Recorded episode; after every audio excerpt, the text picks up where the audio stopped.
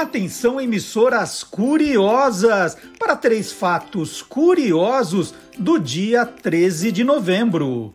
Em 1789, o jornalista e cientista americano Benjamin Franklin escreveu numa carta que, abre aspas, nada neste mundo pode ser dado como certo, exceto a morte e os impostos, fecha aspas.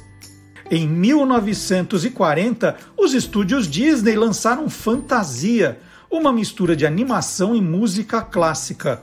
Seu segmento mais famoso é o Aprendiz de Feiticeiro com Mickey Mouse. Em 1965, foi instituída a lei que criou o Cruzeiro Novo como nova moeda do Brasil, passando a valer um mil dos antigos cruzeiros. Está entrando no ar o programa que acaba com todas as suas dúvidas. Olá, curiosos! Bom dia, curioso! Bom dia, curiosa! Você já viu, né? Hoje é 13 de novembro de 2021. Está começando o Olá, curiosos! Tudo o que você sempre quis saber sobre qualquer coisa, né? Os temas mais variados, mais bizarros, mais surpreendentes estão sempre no nosso programa. E os destaques de hoje são dois pontos. 40 anos depois, curiosidades da volta do ABBA. E dois sucessos da banda sueca no playback. Bastante música hoje, hein? E por que a abelha morre depois de uma ferroada? Hum? Guilherme Domenichelli vai responder. Histórias de vida para ouvir lavando louça, um podcast com o professor Marcelo Abud e também no Clube do Jingle uma cerveja que fez muito sucesso nos anos 50. Essa é uma grande história que o professor Fábio Dias traz. Tudo isso e muito mais no Olá Curiosos, que começa agora. E hoje, 13 de novembro, gente, é o Dia Mundial da Gentileza. Nós vamos começar aqui agradecendo a gentileza que vocês tiveram no sábado passado. Né? É, quem estava ao vivo no, no sábado às 10 da manhã, no Facebook no YouTube, percebeu de cara que é, entrou, por engano, o programa da, da semana anterior. Né? Foi o programa do dia 30 de outubro, entrou por engano, e rapidamente no chat as pessoas começaram a se manifestar. O que, que aconteceu? O que, que aconteceu? Nós também ficamos de olho, né? Todo, é, sempre sábado, 10 da manhã, ligados para ver se deu tudo certo. Dessa vez não deu, e assim, bom, vamos ter que substituir o programa. E isso demora um tempinho. Então, nós avisamos no chat, tinha colaborador ligando, Antônio Mir me ligou, Silvio Alexandre, olha o que está acontecendo. E a gente, vocês pacientemente esperaram, é, ali conversando no chat, assistindo de novo as entrevistas do programa que já tinham visto. E aí, às 11 horas, 11 e pouquinho, nós conseguimos subir o programa certo. E aí vocês foram acompanhando também até uma da tarde, foi muito legal.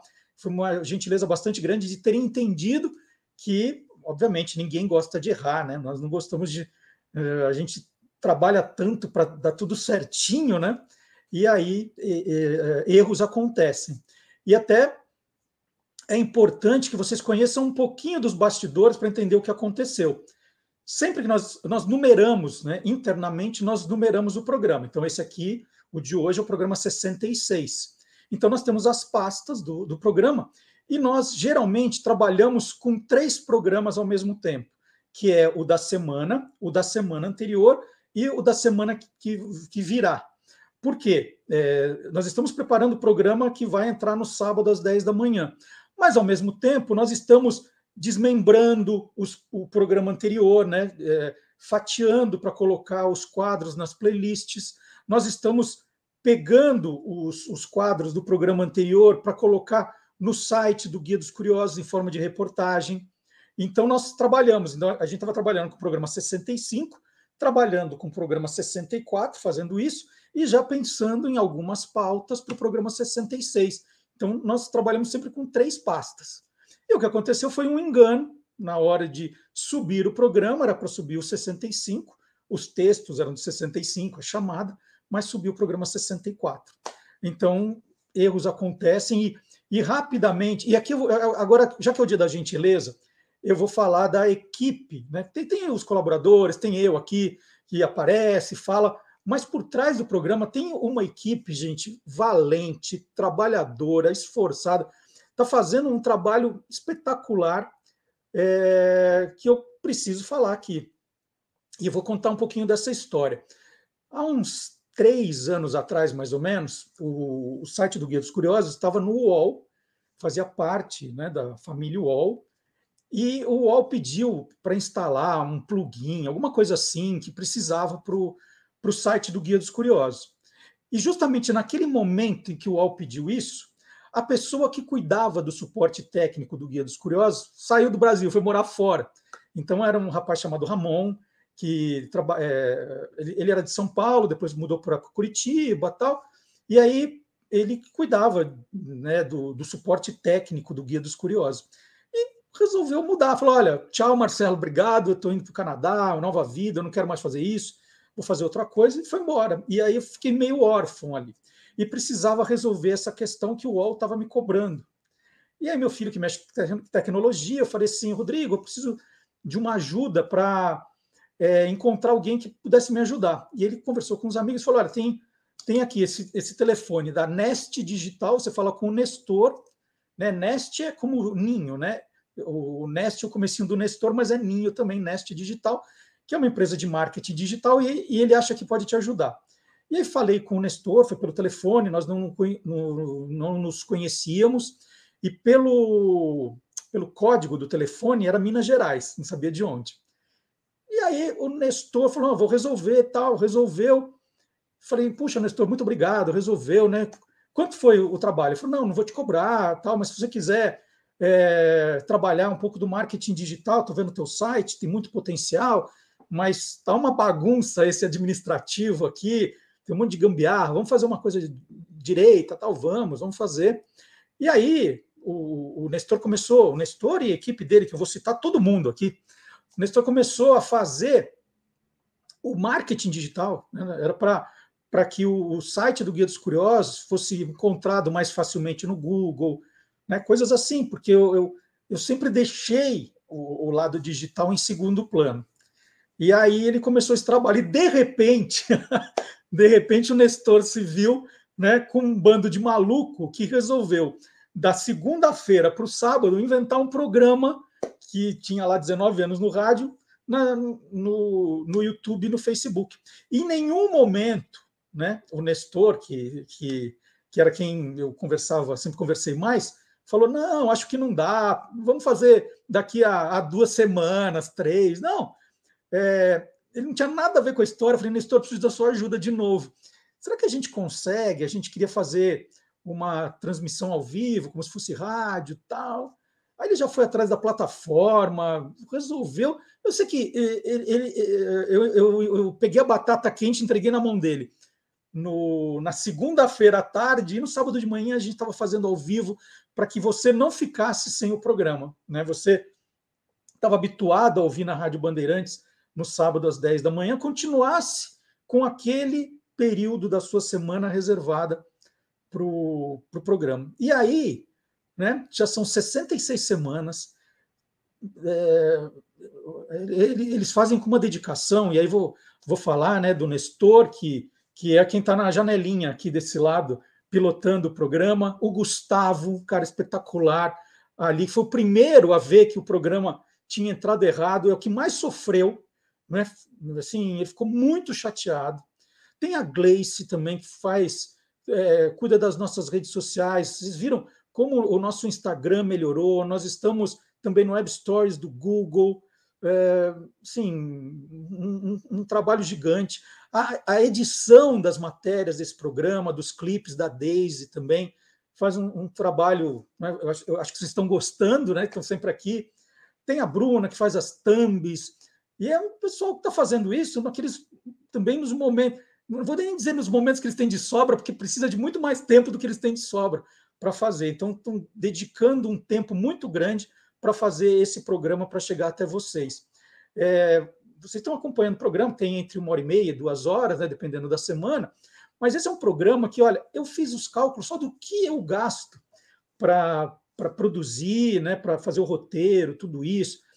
Quase 10 horas para fazer, sem exagero nenhum, quase 10 horas. E é o tempo que também eles fazem para colocar tudo no ar, né?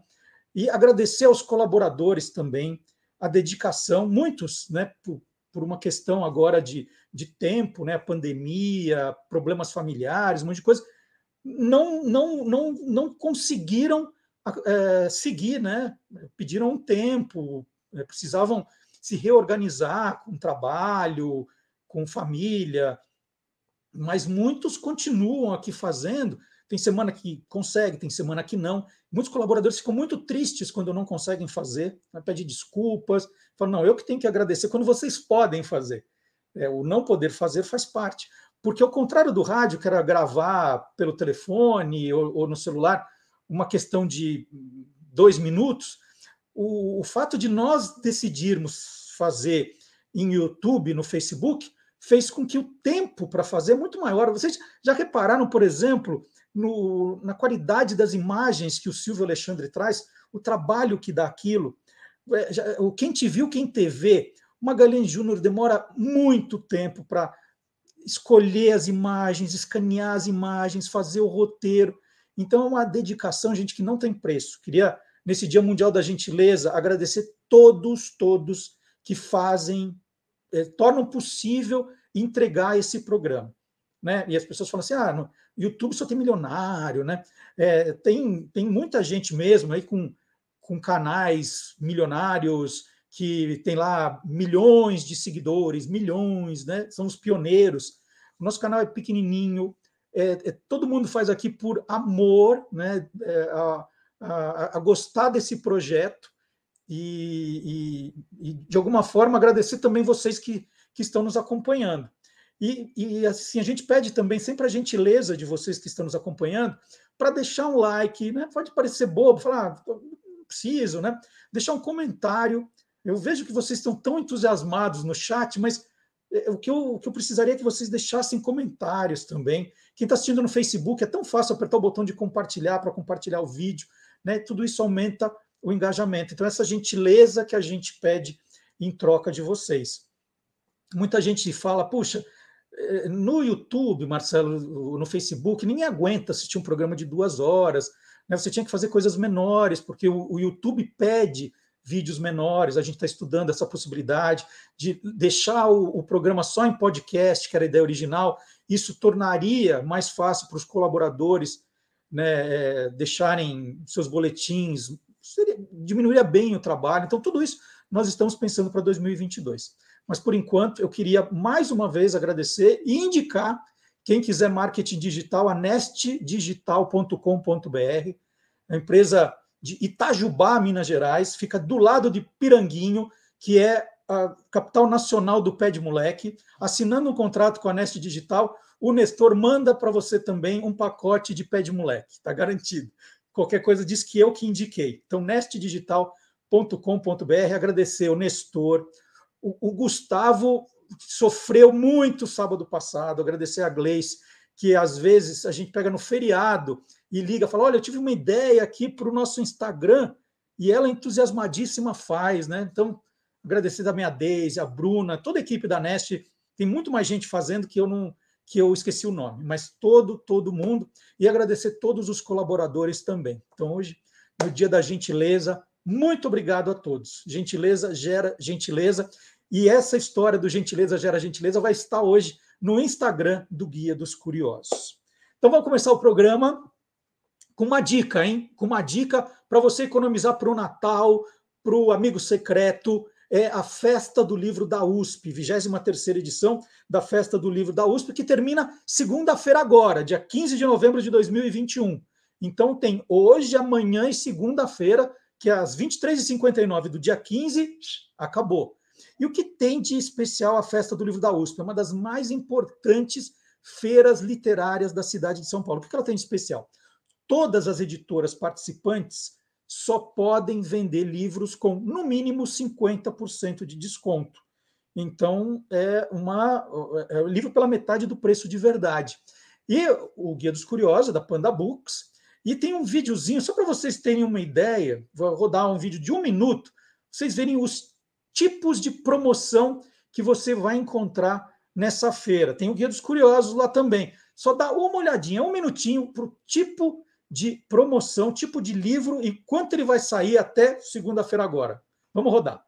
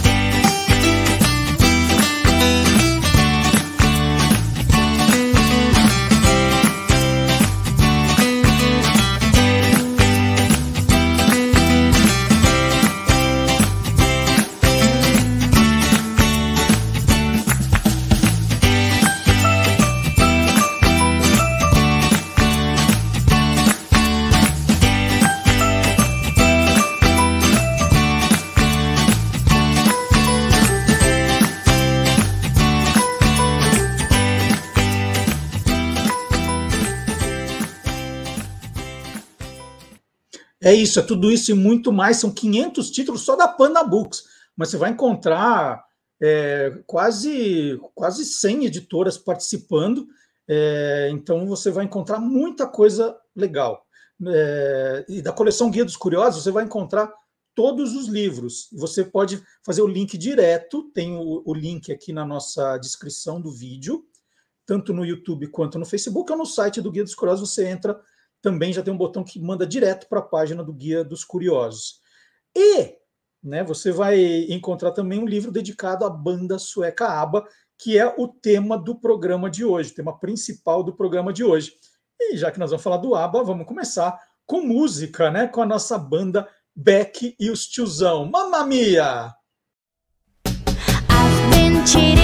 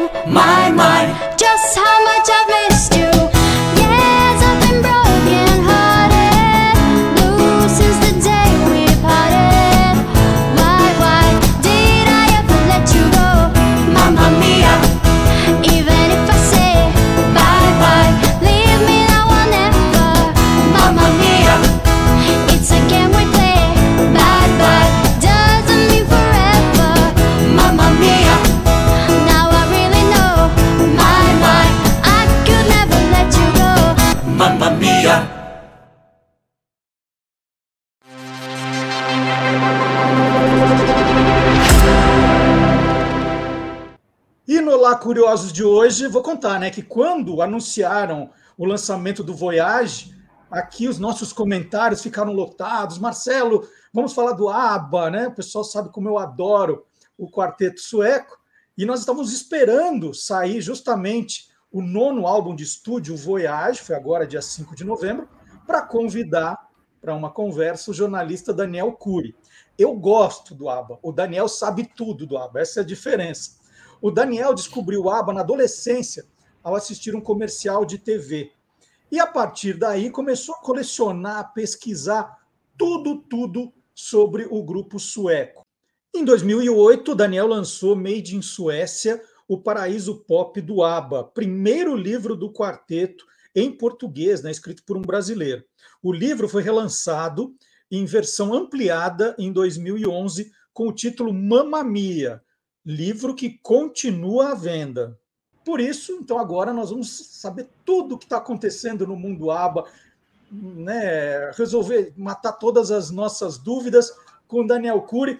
É, você foi o primeiro a entrar no, no Voyage, a baixar o, o novo álbum, Daniel? Como era a tua expectativa e o que, que aconteceu quando deu meia-noite do dia 5 de novembro? Me conta, bom dia. Não, olha, eu não fui o primeiro, pelo seguinte, eu sou um pouco lento com essa coisa de tecnologia. Então, assim, é, eu eu estava ansioso, mas eu consegui esperar calmamente até as músicas serem divulgadas. Acaba que me mandaram antes de eu acessar, já tinha amigos me mandando pelo WhatsApp e tal, e todo mundo querendo opinião, e eu não tinha ainda é, parado para escutar, né? A não ser as duas que eles lançaram em setembro, mas o álbum todo eu não tinha escutado. Aí eu falei, calma, calma, eu preciso parar para ouvir e tal.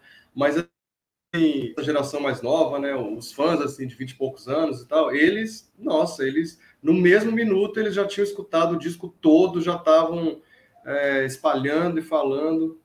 Eu gostei, eu gostei, mas eu ouvi calmamente. Eu demorei para ouvir, ouvir cada faixa, porque eu queria é, curtir, né? Eu não queria ouvir correndo assim para poder falar logo de cara.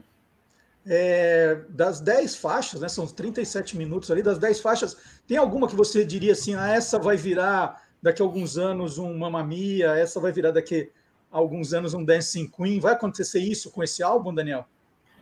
Não, eu acho difícil a gente dizer que vai, vai virar um, uma Dancing Queen ou uma Mamma Mia, mas tem algumas músicas ali que eu achei muito a cara do ABBA, que eu consegui assim, é, identificar o tipo de, de letra, de sonoridade, é, mas é claro, assim, não vai ter um hit como Dancing Queen, por exemplo, né? Uma música que, que na época revolucionou, cara, rodou o mundo todo e tal. Mas as, as críticas estão muito boas em relação a esse álbum, porque a ideia deles não era fazer uma coisa, é, lançar a roda de novo, inventar a roda de novo, né? Eles fizeram o que eles fazem bem, eles não seguiram nenhum tipo de tendência, ou seja, eles fizeram o que eles sempre gostaram de fazer, que é se manter, é, se manterem fiéis ao, ao tipo de som, ao tipo de música que eles fazem, né?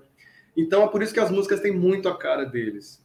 Tem é, o tipo de sonoridade você consegue ouvir e, e, detectar que aquilo ali é o ABBA. Que era uma coisa que eu tinha muito medo. Quando falaram que ia lançar esse disco, eu pensei, Ih, caramba, grupo assim há 40 anos separado vai lançar outro disco agora, não sei se isso vai ser uma boa ideia. Porque com, com muitos grupos acontece isso, né? Eles se reúnem depois de décadas e lançam um álbum que o fã ouve e não identifica o grupo ali. Fala, não, mas esse, esse é o cantor, esse é o grupo, tá muito diferente e tal. E com eles, não. Com o álbum novo deles, eles conseguiram é, botar ali o som deles, a alma deles, o tipo de música que eles fazem. Então, eu gostei por causa disso. Você já tem uma preferida ali do, desse álbum? Eu gostei muito de Don't Shut Me Down, que foi é, uma das duas primeiras que eles lançaram logo em setembro, né?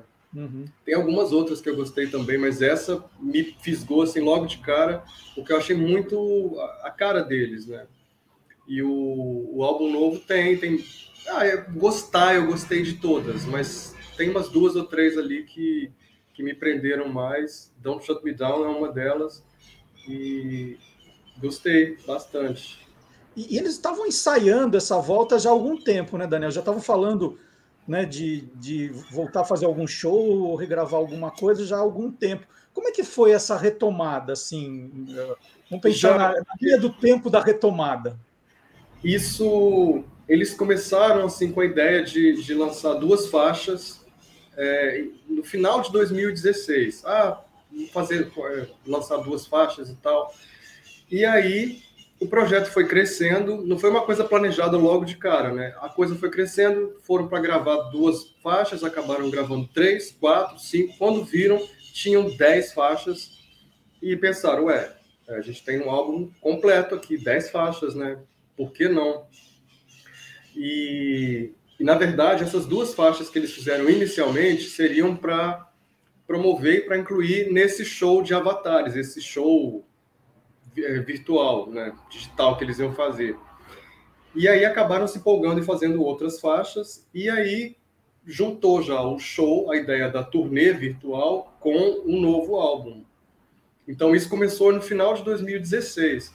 E aí em 2017 eles gravaram as duas faixas, e aí continuaram trabalhando na turnê, né, nessa coisa digital. Tal. E aí entrou a pandemia, interromperam os trabalhos, só que já estava com tudo mais ou menos pronto, né? E aí agora, recentemente, eles puderam dar continuidade a todo vapor ao projeto. Como é que vai ser esse show de avatares, né? Que você está é, tá, tá marcado para começar no dia 27 de maio de 2022 em Londres uhum.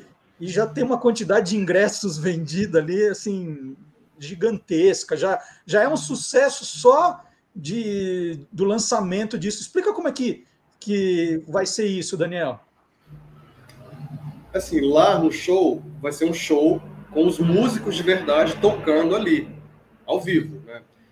Mas o ABBA em si serão avatares, avatares, como eles estão chamando, né?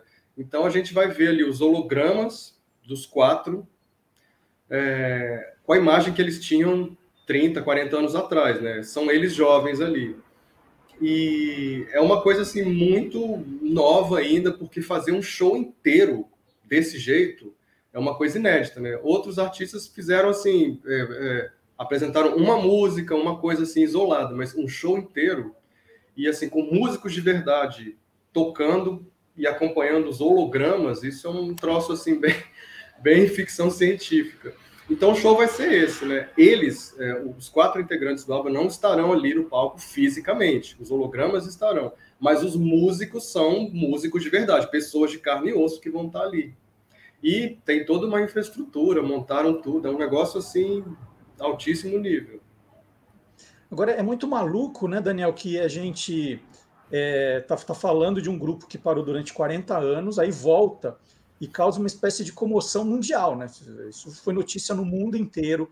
Você pega a quantidade de downloads das músicas, de venda do álbum, agora de venda de ingressos do show, é um negócio é, espantoso. E a gente se pergunta como é que essa banda foi terminar, né? O que, que aconteceu para eles decidirem lá em 81, 82 pararem de, de, de cantar, de produzir juntos?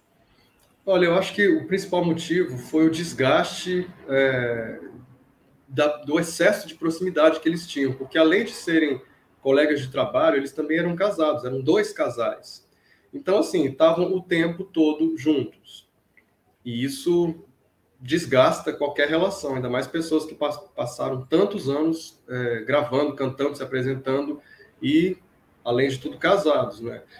E o que acontece é que eles se divorciaram e com os divórcios, né, eles é, tiveram outros, os, os, homens se casaram com outras mulheres. E ficou uma situação um pouco, acho que chata para eles no ABA, porque já havia o desgaste do, da convivência de muitos anos, depois o desgaste, é claro, de um divórcio que tinha acabado de acontecer e eles tinham que continuar viajando juntos, cantando juntos, se apresentando juntos, sorrindo, tirando foto e tal. Então isso dificultou para eles. Assim, houve um desgaste grande em relação a isso. E mais do que isso, eles estavam um pouco cansados também de, de terem feito a mesma coisa durante, juntos durante 10 anos. Então, eles queriam explorar outras, é, outras possibilidades, outras vertentes, né? musicalmente, as mulheres gravando e cantando outro tipo de música, de outros compositores e tal. E os homens também é, investindo nessa área teatral, que eles gostavam muito. Então, eles queriam escrever musicais e tal, queriam sair um pouco dessa coisa da música pop para uma coisa mais grandiosa, digamos. Né? Então, tudo isso fez com que eles acabassem se separando, embora nunca tenha havido um, um, pronunciamento oficial, dizendo, olha, a partir de agora o ABA acabou. Na época, eles falaram que iam dar um tempo, porque cada um estava envolvido com um projeto, um projeto pessoal diferente e tal, e acaba que esse tempo que eles iam dar foi se esticando, aumentando, aumentando, e acho que depois de alguns anos, sei lá, depois de uns três, quatro anos, acho que ficou claro que dificilmente eles se reuniriam como grupo, porque eles já estavam envolvidos com as carreiras solo e, e nunca mais voltaram, até agora, né? Até esse ano. E, e com, o, com esse tempo, né, com esse fim do, do ABBA, todos se deram bem no que eles foram fazer? Todos, assim, é, teve alguém que não, não deu certo na carreira solo, como produtor? Todos tiveram uma vida tranquila ou não? Eles todos obtiveram sucesso mas eu diria um sucesso local. Claro que não chega nem perto do sucesso que tiveram com ABBA, né? É, as, as mulheres do ABBA lançaram discos solo nos anos 80, 90. Os discos se saíram muito bem na, na Suécia, em alguns países da Europa e tal, mas não, não teve, claro, o mesmo reconhecimento do ABBA, né? Então, assim, foi uma carreira, pode-se dizer que uma carreira de sucesso, mas um sucesso mais local, não aquele sucesso mundial do ABBA. Tanto é que, depois de um tempo, elas também foram se, se recolhendo, é, se afastando um pouco dessa coisa de música pop, gravar, cantar, show business e tal.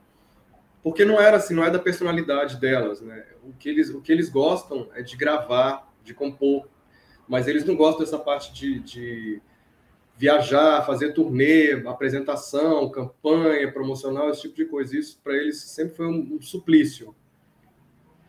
É, Daniel, então, em algum é... momento, hum? desculpa, mas em algum momento o ABBA é, é, assim, parou de gravar, parou de ter novidade, aí o, o grupo entrou assim numa, num esquecimento e, e, só depois retoma quando o musical chega, quando o filme chega, uhum. ou não? O ABBA sempre teve o seu público, sempre vendeu, Teve algum momento assim de, de queda ou, ou não? Era sempre uma coisa estável? Teve um momento, sim. Né? O grupo terminou em 82, dali em diante eles não gravaram nada. E, e assim, rapidamente, né, nos, nos, próprios anos 80, eles já viraram meio que uma coisa do passado. Né? Eles tinham acabado há pouco tempo, mas se você pegar, sei lá, final dos anos 80, não estava tão longe assim, né, da época do ABBA mas eles já eram considerados assim peça de museu, grupo totalmente ultrapassado e tal.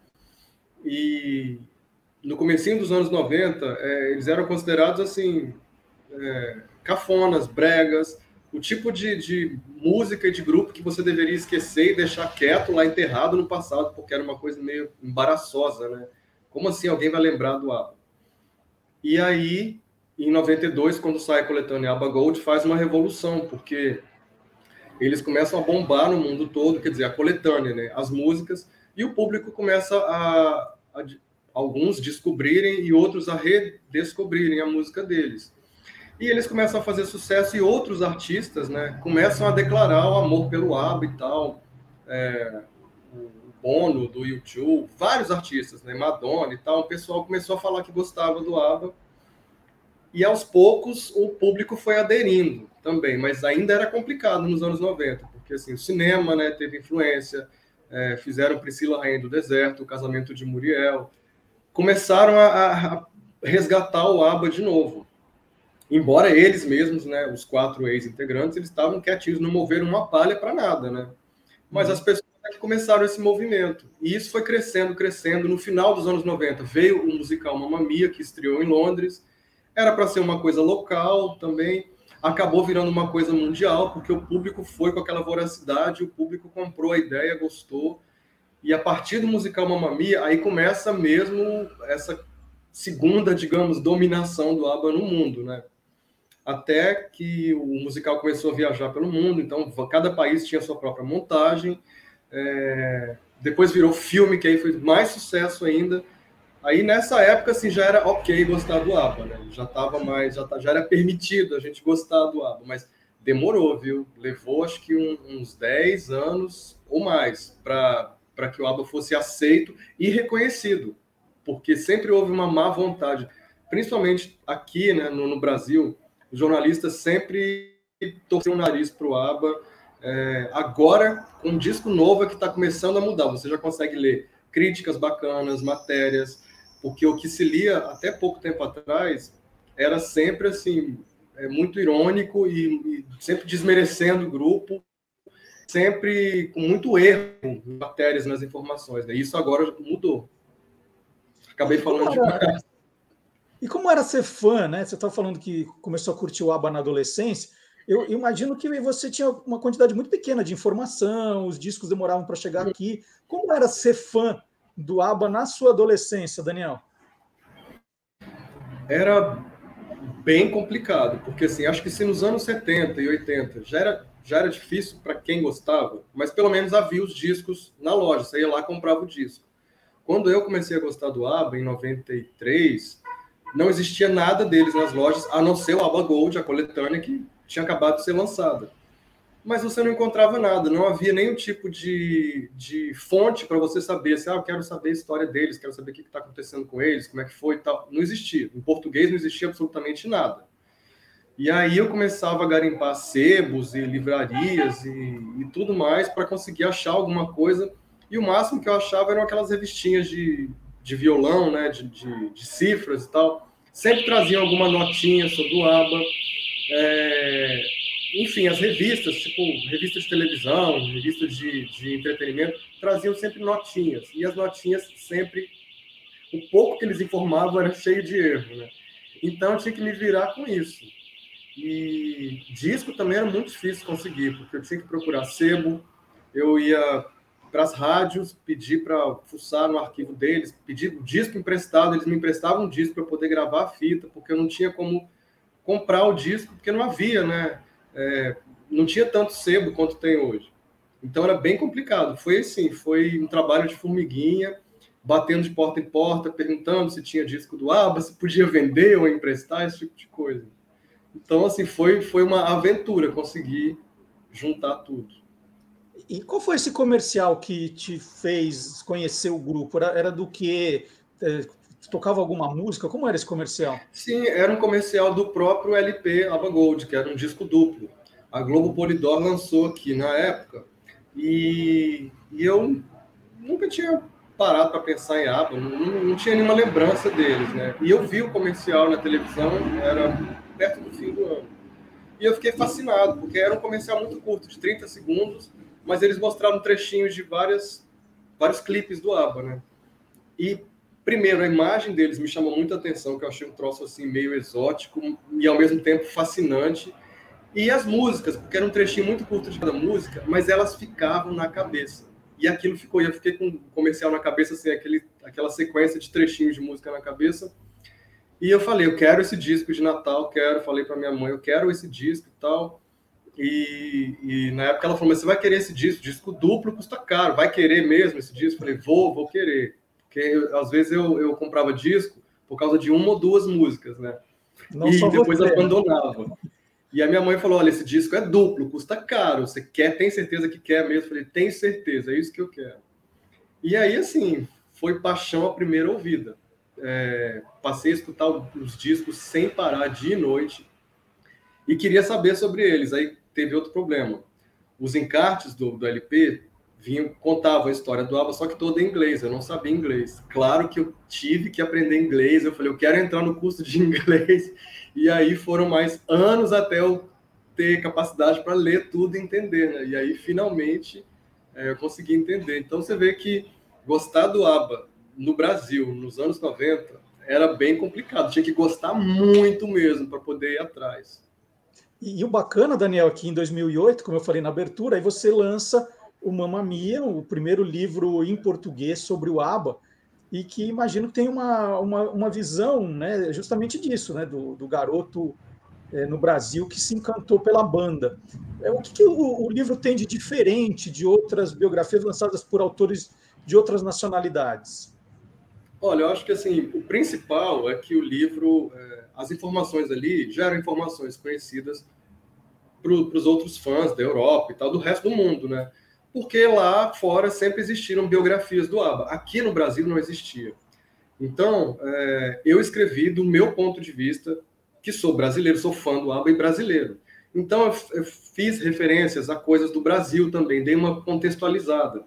Porque quando você lê biografias estrangeiras do ABBA, muitas vezes eles usam referências que não dizem nada para gente. Porque ou você não conhece aquele artista, ou aquele artista é, não teve a mesma popularidade aqui no Brasil que teve lá fora. Então, assim, é, eu quis escrever, mas num contexto daqui, né, do ponto de vista de um brasileiro, um, um fã brasileiro do ABBA.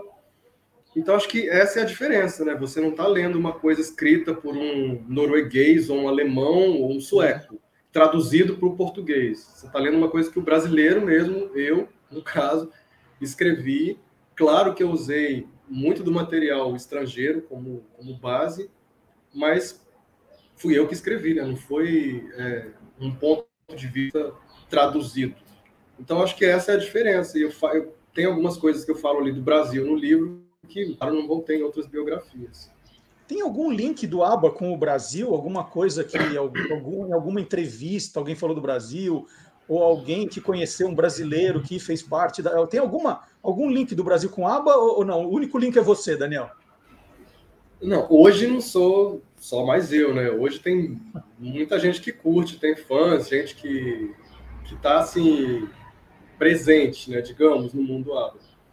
Mas antes, antes do meu livro, eu conheci é, alguns fãs, gente assim que acompanha o ABA, acompanhava o ABA desde o começo dos anos 80, mas que eram meio é, solitários, assim, um, um, numa cidade, outro lá no outro estado, outro lá no outro estado.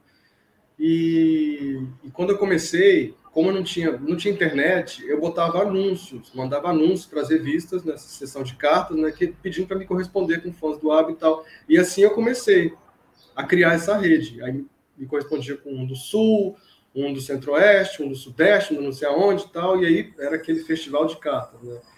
Com isso, é, eu comecei a ter um pouco mais de acesso ao material, às informações sobre o ABA, mas assim, é, muita gente me ajudou muito, né?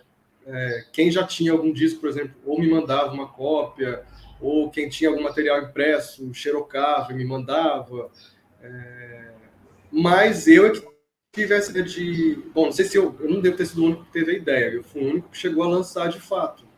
Uhum. Porque tinha gente que poderia ter feito isso, talvez antes, mas como eu te falei, né, acho que era muito difícil acesso à informação. Então, eu demorei muito tempo 10 anos até falar: não, agora eu tenho material que dá para ser lançado.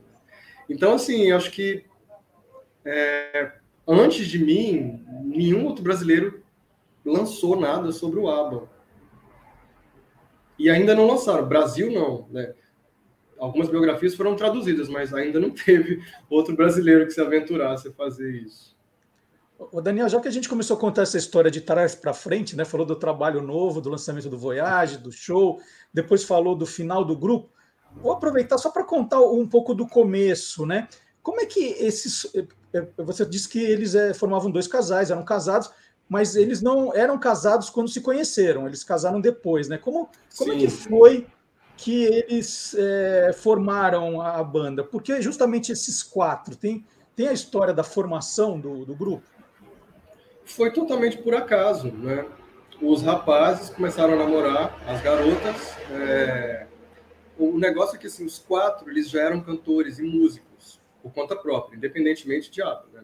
Isso lá na Suécia nos anos 60 é, tanto a Frida quanto a Agneta eram cantoras solo, tinham suas respectivas carreiras, e os homens, os dois, cada um fazia parte de uma banda da Suécia, né? bandas é, muito populares na Suécia. E essa coisa de músicos, tal, todo mundo se encontrava, eles se conheceram, porque estavam sempre na mídia, sempre fazendo turnê, sempre viajando pelo país. Então, assim, os dois casais se formaram mais ou menos na mesma época. Foi assim uma coisa bem coincidência mesmo, né? E começaram a namorar, se casaram e resolveram gravar juntos, né? Primeiro, os, os rapazes tinham a, a, as, as, namoradas como é, backing vocals das músicas deles, das gravações deles, porque inicialmente eles dois gravavam como dupla, né? o Ben e o Bjorn gravavam como dupla, e usavam as meninas para fazer os backing vocals. Depois eles começaram a perceber que elas eram boas o suficiente para estar à frente da canção. E aí eles começaram a ver que as músicas em que elas cantavam, né, os vocais principais, estavam sendo muito bem recebidas e faziam sucesso. E aí começaram a gravar os quatro juntos. E no começo não tinha o nome, eles usavam o próprio nome deles mesmo, né? Depois é, resolveram criar o nome ABBA com as iniciais de cada um. E aí sim passaram a se chamar ABBA. Mas o começo foi esse, foi, foi totalmente por acaso. Né? Não foi uma coisa planejada.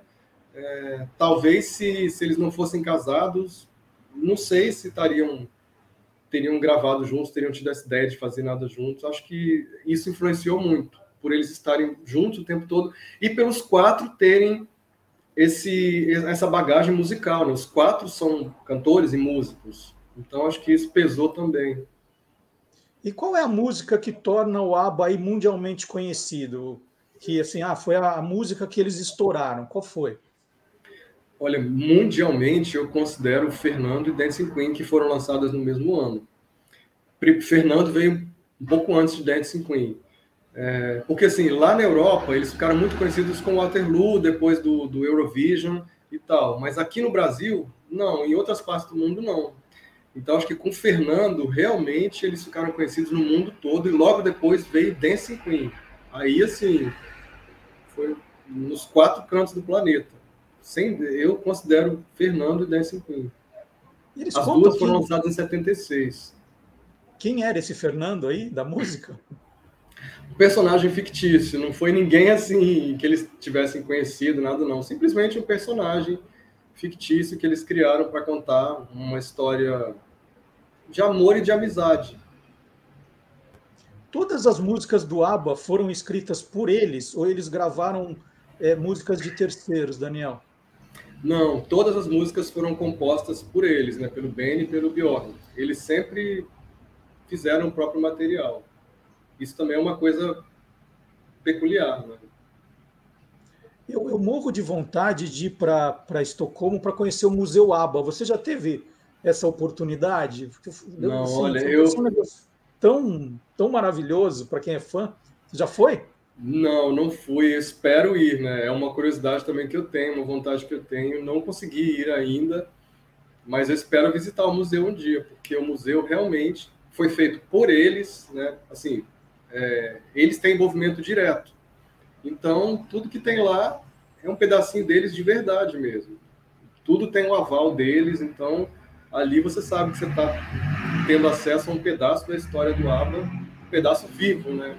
Digamos que o que dizem de, que, eu, que eu me arrepiei quando eu soube da atração é o tal do piano que está que tá ligado ao piano da casa do Bjorn, né? Que quando ele toca na casa dele, o piano do museu começa a tocar também o que ele está tocando. Se isso é verdade, já, já vale o ingresso. Olha, eu não sei se isso é verdade, mas que eles têm muita coisa assim interativa, isso eu sei que eles têm. Mas essa história do piano eu não sei se é verdade. Mas se for, não duvido, não.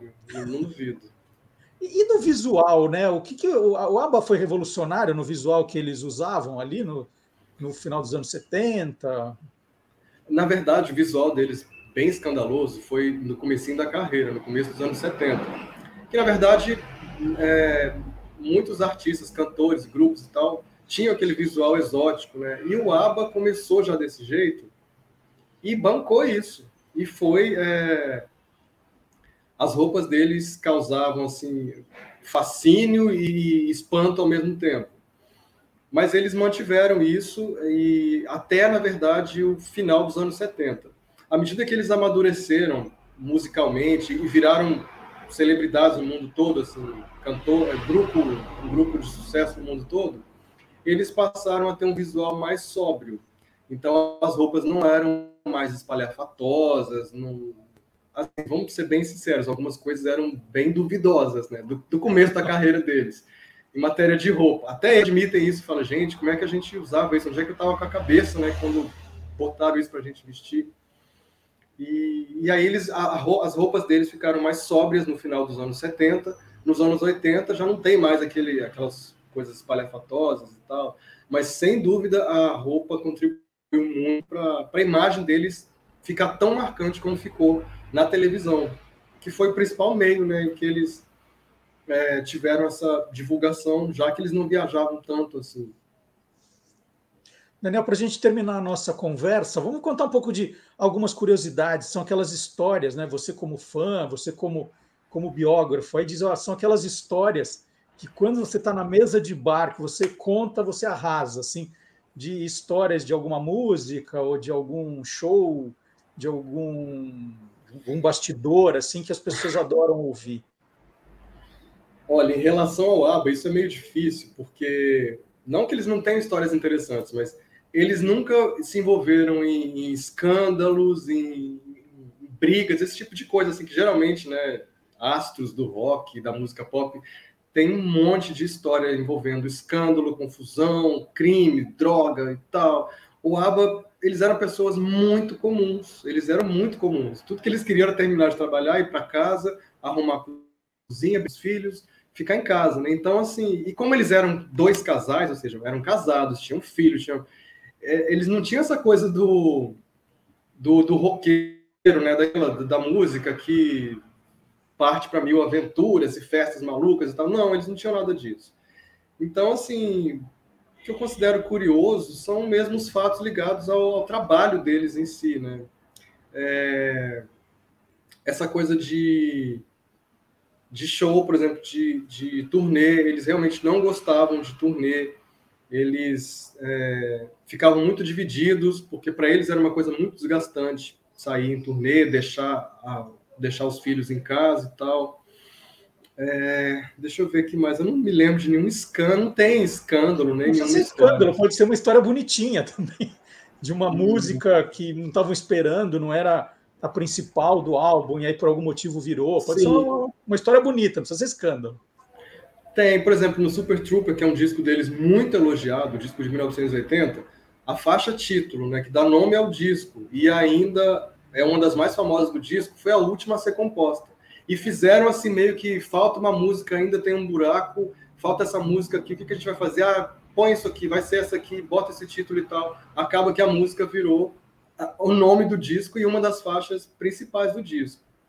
Eu acho isso interessante, porque a gente vê aquela música tão bonita que fez tanto sucesso, você pensa, nossa, isso aqui deve ter tido todo um cuidado em volta dessa música, um trabalho e tal. Claro que teve cuidado e trabalho, mas não é, não com esse intuito de essa aqui vai ser o nome do disco, vai ser a primeira faixa do disco e vai ser uma das que vai bombar. Até porque isso é difícil, né, saber de antemão.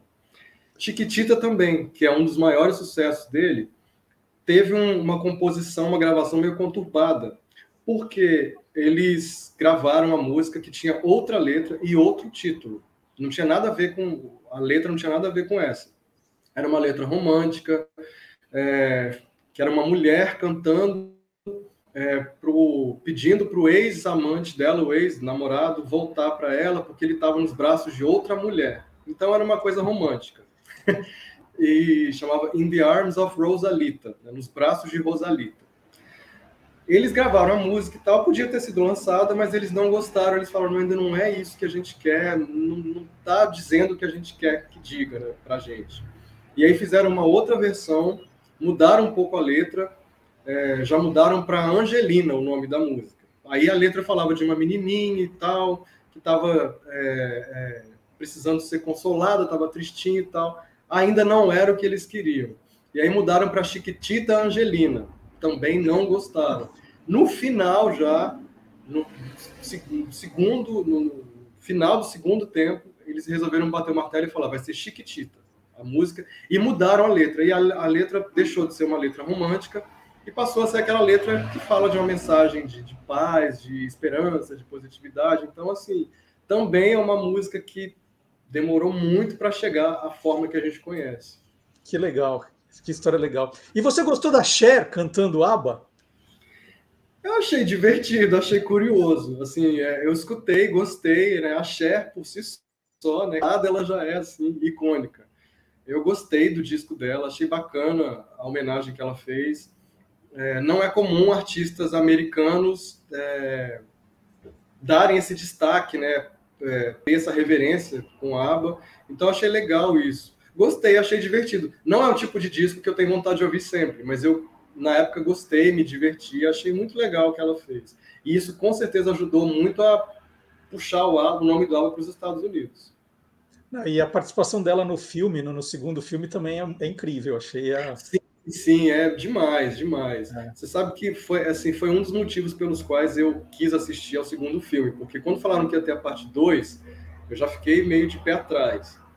Aí quando falaram que tinha Cher, eu falei, não, não tem como ser ruim. Se tem a Cher no meio, mesmo se for ruim, vai ser bom. Então, então agora, agora tricotando aqui com você, como fã, que a entrevista já acabou, tá? É, o, o, Acabou mesmo. Segundo, porque assim, eu achei a ideia do musical e do filme genial, né? É, é, o, a colagem da história pelas músicas eu achei incrível.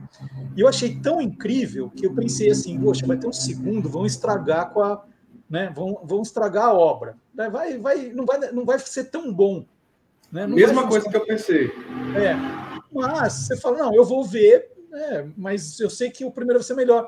E para mim foi uma surpresa muito grande, porque eu gostei muito. Eu achei que não, eh, eh, assim, não vou dizer que não ficaram devendo, é que já era uma coisa que você já sabia como funcionava, mas cumpriu muito bem né, a, a, a proposta de ser uma continuação.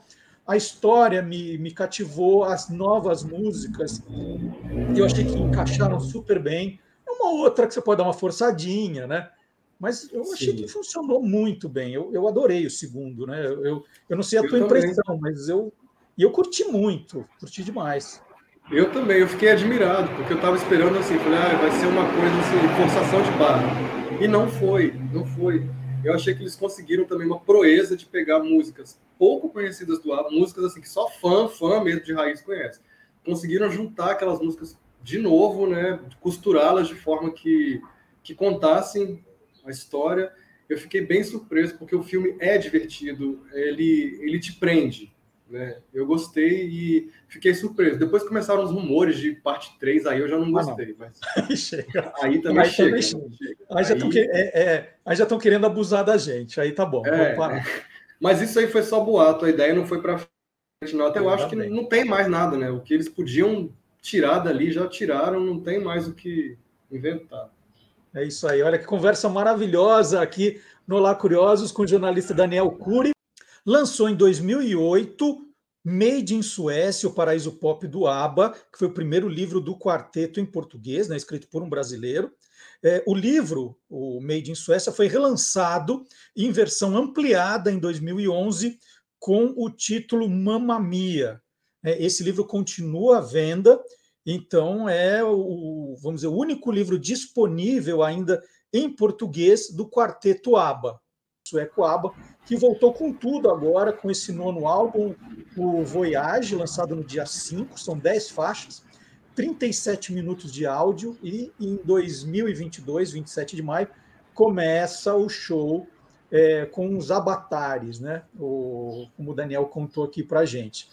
Aliás, deixa eu dar a dica, até segunda-feira, dia 15 de novembro de 2021, né, para deixar bem claro, quem está assistindo em outra data, segunda-feira, dia 15 de novembro de 2021, o livro do Daniel está naquela promoção da festa do livro da USP, como eu falei aqui na abertura do programa, com 50% de desconto. Então, é uma boa oportunidade. E nós colocamos o link do livro direto do Daniel na descrição do nosso vídeo, tanto no Facebook quanto no YouTube. Então, quem estiver interessado já terminou a entrevista, já vai lá, faz a compra, dá de presente para conhecer a história do ABA, né, do ponto de vista de um brasileiro. E eu queria muito agradecer o Daniel que parou as coisas dele ali para me atender. Foi um papo muito legal. Muito obrigado, viu, Daniel? Você, como sempre, muito gentil. Te agradeço bastante. Obrigado, eu que agradeço, Marcelo. Obrigado. Adorei o bate-papo. E agora, aqui no Lá Curiosos, nós vamos continuar mostrando que não é só na Suécia que tem coisa curiosa, não. O mundo inteiro é curioso, como nós vamos ver agora. Obrigado, Daniel. Um bom dia.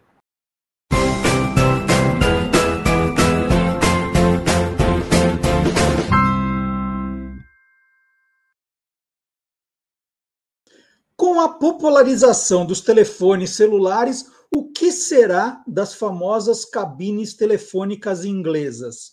Existem atualmente cerca de 21 mil cabines vermelhas em funcionamento em toda a Grã-Bretanha. O país já chegou a ter 92 mil cabines em 2002, mas agora 96% dos adultos do Reino Unido possuem um telefone celular. É, das 21 mil existentes hoje, calcula-se que apenas 5 mil delas sobreviverão. A ideia é garantir que os telefones públicos resistirão em áreas com altas taxas de acidentes, que não sejam cobertas por todas as quatro redes móveis ou que tenham sinais de celular deficientes, como zonas rurais. Para se manter em funcionamento, né, aí tem as regras, né? Quais serão esses, esses, esses 5 mil sobreviventes? Tem que estar no, num lugar que tenha muito acidente, que é para a pessoa que está ali, que veja um acidente, conseguir entrar em contato com alguma autoridade, né, que não tenha cobertura das quatro redes móveis e que tenham sinais de celular deficientes. Isso, isso são três características, mas tem mais.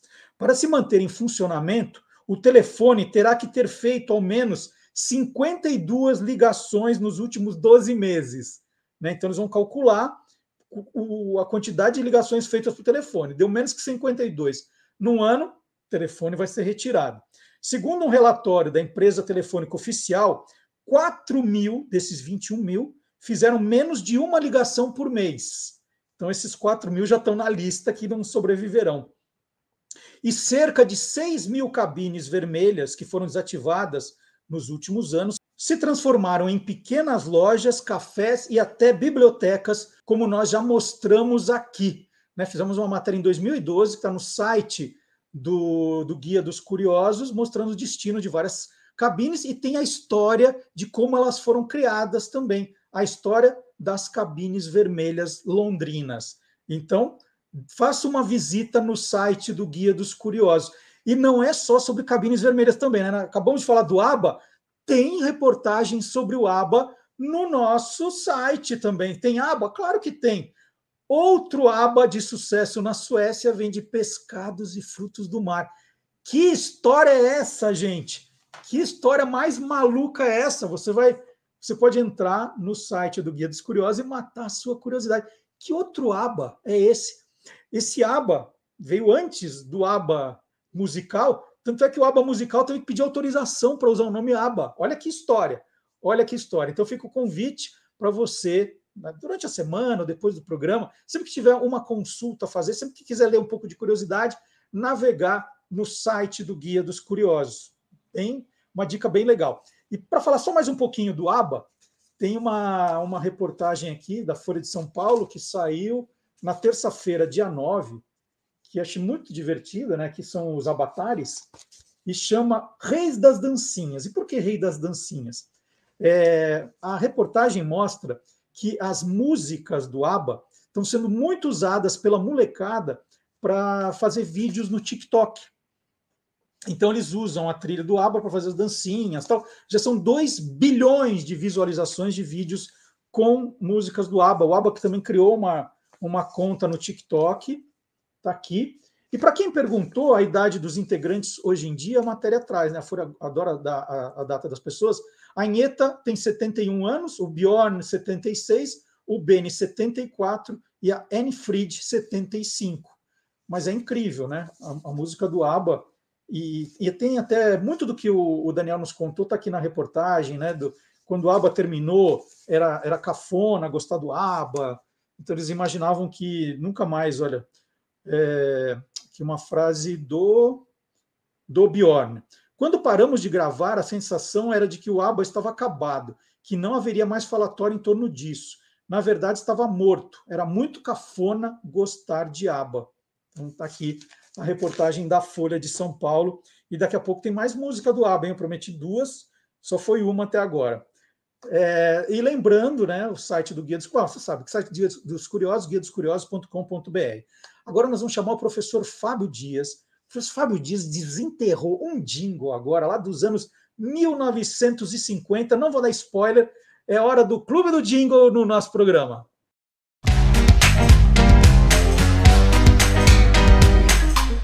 Clube do Jingle.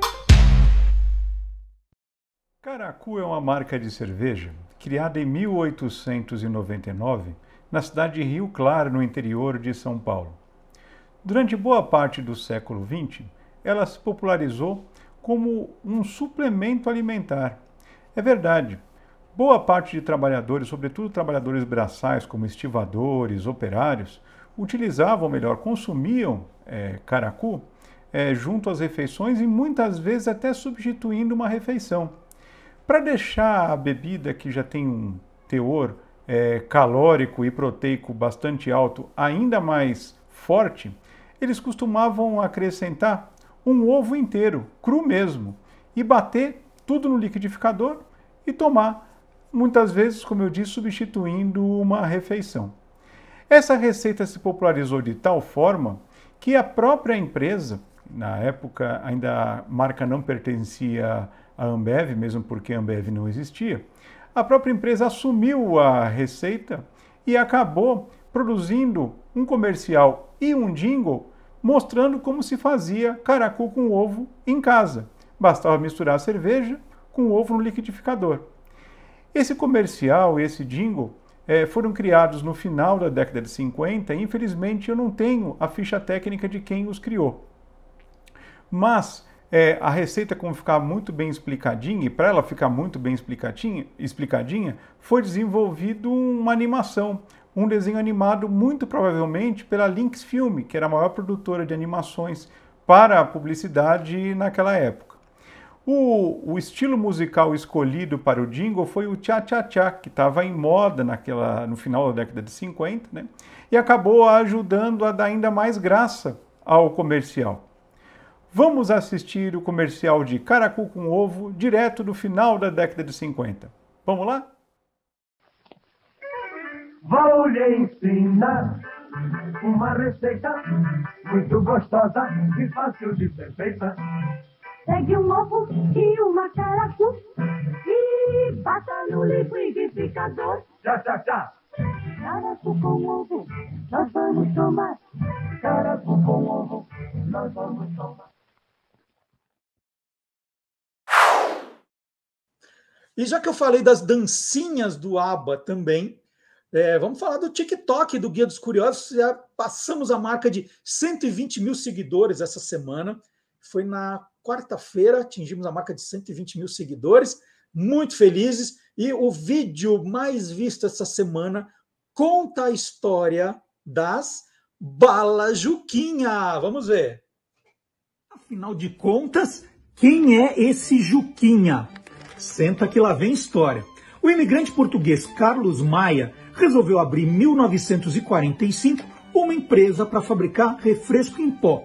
Para não ficar com um produto só, ele decidiu fazer também balas mastigáveis. Ele aprendeu a fazer balas com um amigo que tinha trabalhado na fábrica das balas Chita e começou fazendo justamente balas sabor tutti-frutti. Só que ainda faltava um nome. E ele pediu sugestões para um compadre chamado Juca, também português. E o Juca respondeu: coloca um nome, pá. Aí o Carlos pensou: bom, produto infantil Juca não fica bem, não é muito apropriado. Mas no diminutivo pode funcionar. E batizou as suas balas de bala Juquinha. Então tá aí lembrando que o Guia dos Curiosos está no TikTok, está, mas também está no Instagram, também está no Facebook, também está no Twitter, né? Nós estamos nas principais redes sociais. Então, se você é curioso de verdade, pode nos acompanhar em todas, se você quiser, que sempre tem algum diferencial entre elas, ou escolher a sua rede social favorita. Mas sempre acompanhar, deixar um like, deixar um comentário. Em todas as redes sociais funciona também para aumentar o engajamento. Quanto mais o conteúdo, né, isso serve para as redes sociais a rede social quer que você fique viciado nela. Então, se você curte sempre, sei lá, foto de cachorro, sempre que algum amigo seu publicar foto de cachorro, eles vão jogar para você, porque é um jeito de te manter ali ligado. Então, se você curte o nosso conteúdo, né, dá lá o seu like, sempre que nós colocarmos algo novo, a rede social entende que é uma coisa que você gosta, que você vai é, perder um, um, tempinho ali consultando, lendo, então ela vai te entregando. Né? Se você não dá muita bola, falar, ah, não gosta disso, eu vou investir mais na parte do cachorro que funciona melhor. Né? Essa é a ideia. E a gente fala de modernidade, né? o TikTok e tal, mas a gente conta história também, conta muita história, como no programa das quintas-feiras, o Quem Te Viu, Quem TV. Magalhães Júnior, como eu disse, gente, faz uma pesquisa, é uma coisa demorada, cuidadosa, é, ele pega aquela coleção de revistas dele, vai procurando a história de gente que. Muita gente que não tem verbete na internet, nada disso. É ele que está fazendo a pesquisa ali manual, escaneia tudo, monta, faz legenda, tudo um trabalho assim de primeira para trazer uma informação que vai entrar para a história, porque tem muita gente que, se não é o Magalhães falando, as pessoas não teriam referência nenhuma na internet. E na quinta-feira passada, ele falou de quatro pioneiros da televisão que são pouco lembrados: Léa Camargo, Lúcia Lambertini, Murilo de Amorim Correia e Amândio Silva Filho. Ele falou dos quatro. A gente costuma sempre reproduzir um trecho só aqui. Nós escolhemos um, o Murilo de Amorim Correia, e nem é a parte inteira, é um trecho da história que o Magalhães contou. Então, o convite é para você acompanhar agora, mas se você gosta de histórias da televisão, e às vezes você pode assistir com seu pai, com seu avô, né, que eles vão curtir, lembrando do tempo que ficavam ali eh, assistindo televisão no começo dos anos 50, 60, vão adorar. Então, nós vamos ver um trecho do Murilo de Amorim Correia, mas todos eles estão no, no, no canal do YouTube do Guia dos Curiosos. Esse é o programa do Magalhães 62. Então tem muita coisa para você ver. Vamos, vamos acompanhar?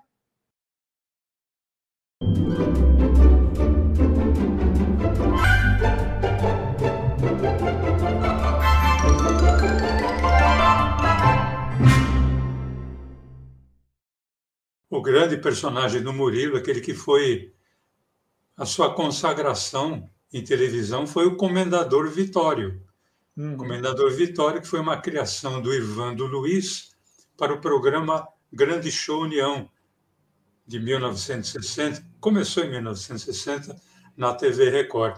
O Comendador Vitório era um italiano casado com a Marieta, que era interpretada pela Maria Teresa, a comediante Maria Teresa, e a característica do casal italiano era a ingenuidade deles, é, muitas vezes levando o entendimento das coisas ao pé da letra.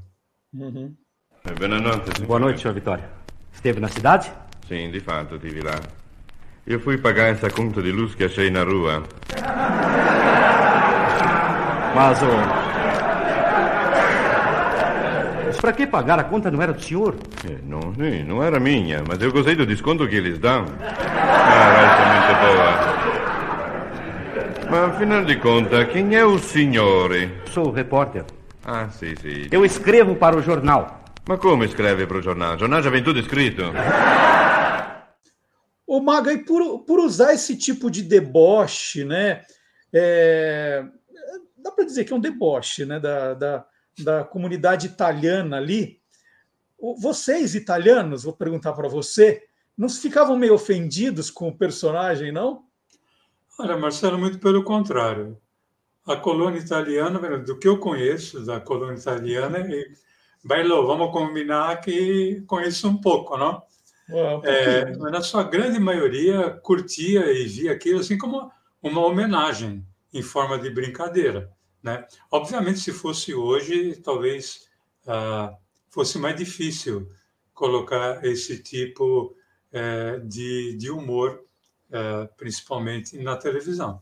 Mas, enfim, mas para você ver e como o personagem era curtido, não à toa os vários discos que foram lançados nos anos 1960, com a grande maioria gravada ao vivo durante a apresentação de, de show, mostra que o personagem do Comendador Vitório, principalmente, tinha muito sucesso, tanto quanto a Marieta. E quando pretendem viajar novamente? Eu acho que no mês que vem, sabe? Nós vamos conhecer Paris. Nós vai lá e vamos aproveitar para apanhar uma coroa de flor no túmbalo do soldado desconhecido e outra coroa no túmbalo do pai do soldado desconhecido. Só que nós não sabemos quem é o pai do soldado desconhecido. Mas precisa descobrir isso, sabe? Eh, o senhor, por acaso, não sabe quem é? pai do soldado desconhecido? Sim, de fato. Mas é o máximo. obrigado, é o máximo, Marieta. Ecco. Máximo. É, foi bom perguntar para ele, tá vendo? Ecco. E, e você trabalhou com os dois, né, Maga? Trabalhei, eu trabalhei tanto com a Maria Tereza quanto com o Murilo de Amorim Correia. Né? Trabalhei é, com os dois na TV Record e no SBT. E, Bom, vamos... e tem uma curiosidade, Marcelo. Opa, parem as máquinas, uma curiosidade para tudo. Vamos lá. Eu, trabalhei com o Murilo. No, no SBT, na Praça Nossa, eu cheguei a escrever Vitória e Marieta, né? os dois participando do programa junto com o Carlos Alberto. Carlos Alberto fazia, às vezes, do que fazia o Irvando Luiz, né? quando havia o, o, o quadro na, naquela época. Mas, se não me engano, eu não lembro bem, mas acho que o nome do programa, que eu, um dos programas que eu trabalhei com o Murilo na, no tempo da Record, ali, mil, anos 1980, por ali, era um nome assim, também desses muito bem bolados, né? se não me engano, era Show Riso. Né? É um dos muitos showrizos que, que aconteceu. É. Alguém e... tinha ideia de showriso, opa! Né? Opa, é. E o programa estava para estrear, sabe? E, e parece que o Murilo foi até a Record na, naquele dia e ele viu a abertura. E o que, que estava escrito na abertura? Murilo Amorim Correia. Cara, ele ligou para o diretor, que era Davi Grimberg, e falou: ou põe o D no meu nome, ou esse programa não estreia hoje. Agora, ele falou isso com a voz do Jotalhão, né? Aquele, vozeirão que Deus lhe deu. Pô, mas Murilo, é só um D. E aí ele falou: não, para você é só uma preposição, para mim é o meu nome. Ou vai, ou aparece o meu D, ou o programa não estreia, né? que eu vou, porque eu vou fazer, tal, não sei o que. Pô, imagina, né? Já não tinha rede social naquele tempo, imagina se tivesse, né? Uhum. Eu sei que o Davi ligou, tal, ligou para o pessoal que elabora ali a... Que é complicado, né? Você fazer tudo de novo, gerar caractere de novo, tal, mas meter o D ali para não ter problema, né? E à noite o programa era um sábado à noite, o programa foi ao ar, e ali apareceu Murilo de Amorim Correia. Por isso que eu, todas as vezes que falei o nome dele hoje, eu, eu brincava muito com ele, falava, fala Murilo, tudo bem? De Amorim Correia, né? E ele, de vez em quando, me respondia algo que eu impublicável com aquele vozeirão de jotalhão que Deus lhe deu. E eu vou convidar vocês também para conhecerem a página São Paulo para Curiosos no Instagram. Aí é uma página para quem mora em São Paulo, para quem visita São Paulo, com pequenas dicas de lugares curiosos. Pode ser um restaurante, um bar, uma sorveteria, pode ser uma exposição, pode ser alguma coisa na rua. Então, são descobertas que eu e minha filha Beatriz estamos fazendo, e é um, uma página nova também, que vale a pena você visitar, né, curtir recomendar. Se você gosta de São Paulo, se você visita São Paulo, você vai encontrar uns achados bem legais. Se você é de fora de São Paulo, vale para saber, né, para quando se programar para uma para um evento, para uma festa, já montar a sua programação. É, eu vou falar também, é, tem uma história curiosa, né? Porque no, no fim de outubro, nós tivemos o quadro Tolendo aqui, falando dos livros do Pelé. Eu mostrei os livros que eu tenho aqui na minha prateleira sobre o Pelé. E eu contei rapidamente aqui uma história do único jogo que eu fui a um estádio ver o Pelé. Isso em dezembro de 1972. Era uma rodada dupla, Corinthians e Ceará, Santos e Grêmio. Meu pai falou: vamos ver, vamos lá ver o Corinthians, vocês já, já aproveitam e vê o Pelé. Falou para mim e para o meu irmão do meio. E aí eu contei aqui que, na verdade, aquela noite entrou para a história não como uma noite de Pelé, entrou para a história como a noite de Sicupira, né? Barcímio Sicupira Júnior, o ídolo da torcida do Atlético Paranaense, que foi emprestado para o Corinthians naquele Campeonato Brasileiro de 72, fez 22 jogos só, fez quatro gols só, um deles esse contra o Ceará, e ele virou ídolo por causa desse gol. Eu contei toda essa história, só assisti o programa ali do dia 23 de outubro, né, que era aniversário do Pelé que eu disse que eu tinha ido ver o Pelé, mas eu vi o Sicupira. E aí, puxa, por uma, uma notícia muito triste no domingo passado, eu soube, né, pela, pela imprensa, da morte do Sicupira aos 77 anos no Paraná. Ele teve uma complicação de uma cirurgia. Foi uma notícia muito triste, porque eu, eu, eu vou mostrar para o meu filho: ó, esse aqui, o Antônio, né, corintiano, esse aqui foi ídolo do papai. Ó. E eu escrevi um texto do Sicupira contando essa história toda, e está lá no meu Instagram. Meu Instagram é MD Curioso. É, eu contei essa história, tem uma foto do Sicupira. Quem, quem se interessar pode dar uma, uma, uma lida. E eu queria falar também, para quem é corintiano, já aproveitar para falar para os corintianos aqui. É, tem um, um, ilustrador que é um parceiro, um grande parceiro, que é o Caco Bressani. Nós já fizemos três livros juntos: é o Esquadrão Curioso, Caçadores de Fake News, Mistério da Figurinha Dourada, o Independência ou Zero. Três livros com o Caco Bressani ilustrando, companheiraço. E ele é um corintiano doente, mas doente, doente. Ele faz coisas espetaculares de desenho sobre o Corinthians. E ele criou um canal no Instagram chamado Retrato Fiel, que mistura jogadores atuais com ídolos corintianos. E não só jogadores, né? Tem a Elisa, a torcedora símbolo, tá lá. São desenhos lindos, os corintianos vão se apaixonar, vão curtir a página. Então fica o recado também, a gente está vendo um pouquinho do, do, trabalho do Caco. Fica o meu convite para vocês conhecerem o, esse perfil que ele criou na, no Instagram. Trabalho lindo, lindo, lindo.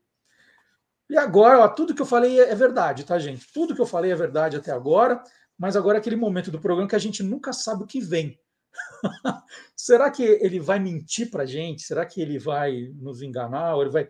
Não, não, ele sempre diz a verdade, ele sempre checa os fatos, ele sempre averigua, ele sempre apura, que ele faz isso desde 2002, né? um dos pioneiros que mais fez isso, mais sabe fazer. Ele apura para contar para a gente o que é verdade e o que é mentira, o que é verdadeiro e o que é farsa. Então, chegando aqui no nosso programa agora, o Gilmar Lopes.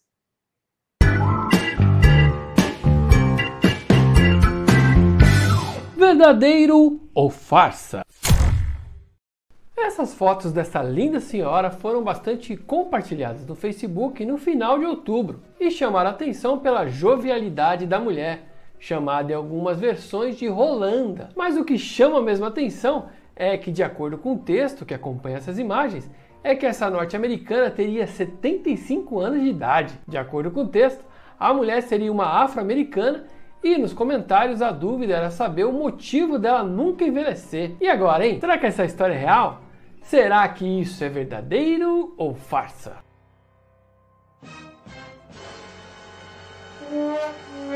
É farsa! Bom, as fotos são reais, mas tem um certo exagero aí. Através de uma busca no Google Images, eu descobri que a mulher da foto se chama Rolanda mesmo mas que exageraram na sua idade. Na época em que ela tirou essas fotos, Rolanda Rochelle tinha 52 anos. A idade dessa corretora de imóveis norte-americana foi descoberta por um site de fofocas em julho de 2020. Atualmente, no seu perfil do Instagram, essa mulher que ainda continua esbanjando beleza e jovialidade parece ter deixado o ramo de imóveis para se dedicar à carreira de modelo. E olha, essa não foi a primeira vez que postagens feitas nas redes sociais usam fotos de mulheres jovens com textos afirmando que elas seriam muito mais velhas do que realmente são. Em julho de 2017, por exemplo, eu desmenti lá no e-farsas.com a história por trás de uma foto de uma mulher que teria 63 anos de idade ao lado de suas filhas. Na época, eu comprovei que as três moças da foto eram na verdade irmãs, com quase as mesmas idades. Então, amiguinhos curiosos, não é verdade que essa modelo afro-americana chamada Rolanda Rochelle tenha 75 anos de idade. Ela atualmente tem 53 anos e agora se dedica à carreira de modelo. Olha, é linda, viu? Parabéns. Eu tô com 45, já tô só o caco. E aí, você quer saber se o que tá rolando na internet é verdadeiro ou farsa? Então entra lá no www.e-farsas.com. Bom, aí é verdade. Gilmar, é verdade. 45 está o caco, hein? Isso não é farsa, não. Brincadeira. Puxa, conheci o Gilmar então quando eu tinha 30 e poucos. Tempo passa, hein, Gilmar? Uh, mas só, só lembrando para quem chegou agora, né, o Guia dos Curiosos edição fora de série, com 50% de desconto, metade do preço, até às 23h59 no, do dia 15, agora do feriado, de 15 de novembro. Então, corra. É, se você quiser saber onde, né, tá na descrição do vídeo, é, tanto no Facebook quanto no YouTube, ou no site do Guia dos Curiosos, você já tem lá o, o banner direto para você entrar e fazer a compra. Não só esse, né, durante a festa do livro da USP, são 500 títulos da Panda Books e tantos outros de tantas editoras, e e toda a coleção Guia dos Curiosos. É a chance para você completar a coleção. Aliás, olha, eu, eu sei que eu sou suspeito para dizer, mas é um tremendo presente para Natal, hein? Natal, amigo secreto, é um tremendo presente. Vocês já devem ter visto, né? Que é a edição fora de série, que é a primeira com o livro inteirinho, colorido, novo projeto gráfico. Olha só, está agradando adultos e crianças. São 18 temas inéditos que pergunta: ah, Marcelo, mas esse aqui é aquele primeiro, o capa laranja? Não, gente, esse aqui é o décimo volume da coleção, ele é totalmente diferente, não tem nada a ver com o outro, a não ser o nome, né, que é da família, o décimo título. Eu nem tenho outro aqui perto para mostrar, mas é totalmente totalmente diferente. Então, Guia dos Curiosos, edição fora de série, é o mais novo, mas você encontra na Festa do Livro da USP todos os livros da coleção. Aliás, ah, quem quiser escrever para a gente, vou passar o nosso e-mail também, um jeito de se comunicar com o programa, olá curiosos, arroba guia dos curiosos.com.br. E para os fãs do Gilmar Lopes, eu esqueci de falar. Para os fãs do, do Gilmar Lopes, não, para os fãs do Guilherme Domenichelli é, e para os fãs do professor Fábio Dias, é importante dizer que os livros, né, os quatro livros do Guilherme e o livro do professor Fábio Dias também estão fazendo parte da festa do livro da USP. Hein? Então, o, o Clube do Jingle é a chance, com 50% de desconto, e os livros do Guilherme. Então, tem o, o Girafa tem Torcicolo, Criaturas da Noite, o, agora não vou lembrar o nome de todos. Tem da Tartaruga, tem da Floresta Amazônica. Então, são os quatro livros do professor. Um livro do professor Fábio Dias e os quatro do biólogo Guilherme Domenichelli. Tem da Raquel Azari também, Almanac do Fundo do Mar, com 50% de desconto. Então, olha, é a chance, hein, de aí ter os livros da, dos colaboradores do Olá Curiosos. Então, agora eu vou chamar o biólogo Guilherme Domenichelli, está bombando. Esse é youtuber de verdade, viu, gente? Esse é um grande youtuber fazendo um sucesso incrível, logo, logo atingindo um milhão de seguidores. Vamos fazer uma comemoração gigante aqui. E ele, como sempre, está aqui trazendo curiosidades do reino animal.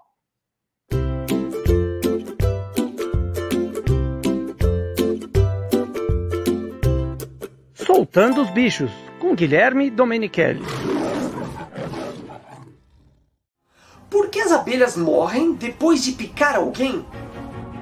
As espécies de abelhas nativas ou seja, as abelhas brasileiras não possuem ferrão, não fazem mal algum. Por exemplo, a jataí, a mandaçaia e a arapuá.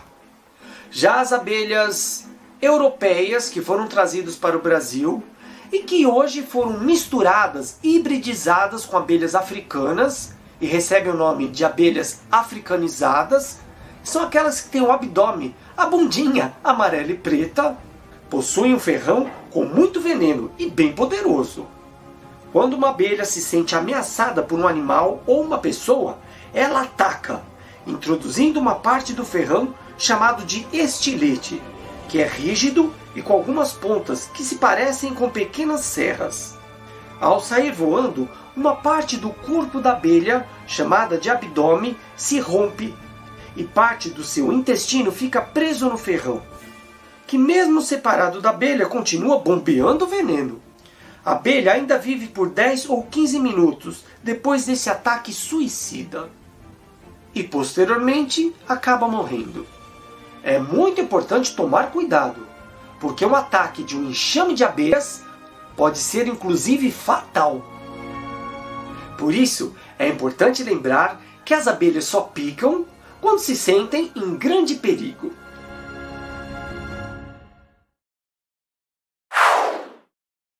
Mais alguns recadinhos, né? Você pode dizer, puxa, mas eu já sei tudo isso, Marcelo, eu já sigo, eu já acompanho, mas toda semana tem gente nova. Vocês podem dar uma olhada nos comentários, falar assim, puxa, só agora descobri que o programa está no YouTube, só agora descobri que tem podcast também, só agora descobri. Então é importante dar alguns recados rapidamente. Né? É, o primeiro é que você pode receber a nossa newsletter toda sexta-feira às 8 da noite, com um resumo do que nós fizemos de novo durante a semana nas redes sociais e quais serão as atrações do programa de sábado. Então, sábado, em vez de ficar esperando às 10 da manhã, você já fica sabendo tudo que tem no programa, já que você é curioso mesmo, já fica sabendo antes. Então, chega lá um e-mail na sua, na sua caixa de entrada, às sexta-feira às 8 da noite, com um resumo do que nós vamos apresentar. Se você se cadastrou e não recebeu, que deve estar preso em alguma caixa de spam, é só liberar então, no site do Guia dos Curiosos, é só colocar o e-mail que você deseja receber por é, quero assinar ali, né? Assinar, pronto. E cansou, é só apertar o botão de descadastrar e para de receber. Não precisamos de nenhum dado seu, só o seu e-mail para você receber.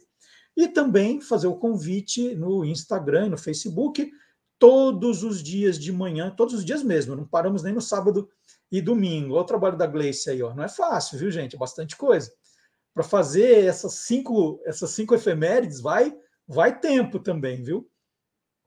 É, todos os dias, então, por volta das sete da manhã, você tem cinco fatos curiosos no Instagram, no Stories do Instagram, no Stories do Facebook. Se você quiser mais, é só visitar o guia dos curiosos.com.br. Aí a lista de efemérides, de aniversariantes, santo do dia, é, aí é enorme. Né? No, no Instagram é ilustrado e um pouquinho mais, mais curto, né? São cinco curiosidades apenas.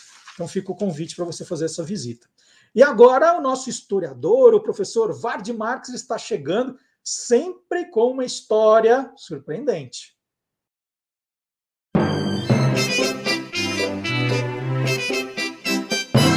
Aí tem história.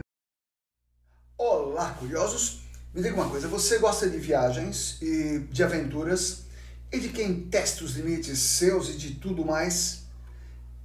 Então me acompanha porque eu acho que você vai gostar do cara que eu vou te apresentar. Até porque aí tem história.